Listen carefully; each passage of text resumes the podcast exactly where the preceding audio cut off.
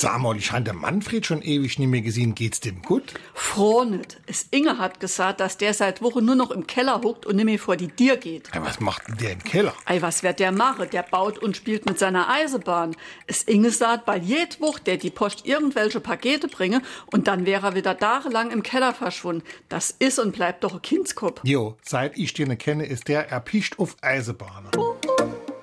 SR3. Warum wir so reden. Wie man schwätze. Erpicht gehört zu den seltenen Wörtern, die zwar noch im Wörterbuch zu finden sind, aber nur noch in einer Redewendung vorkommen. Linguisten, also Sprachforscher, nennen das ein phrasiologisch isoliertes Wort. Klingt kompliziert, ist aber ganz einfach.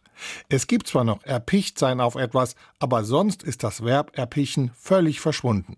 Genauso verhält es sich mit Urständ, Maulaffen oder dem Schärflein. All das gibt es nur noch in Redensarten. Erpicht sein bedeutet etwas unbedingt haben wollen oder nicht davon loskommen.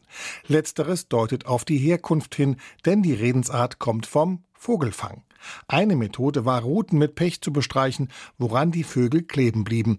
Darauf gehen auch Pechvogel oder auf den Leim gehen zurück. Zunächst bedeutet Erpichtsein also nicht von etwas loskommen. Im 17. Jahrhundert erweiterte sich die Bedeutung zu von etwas angezogen werden. SR3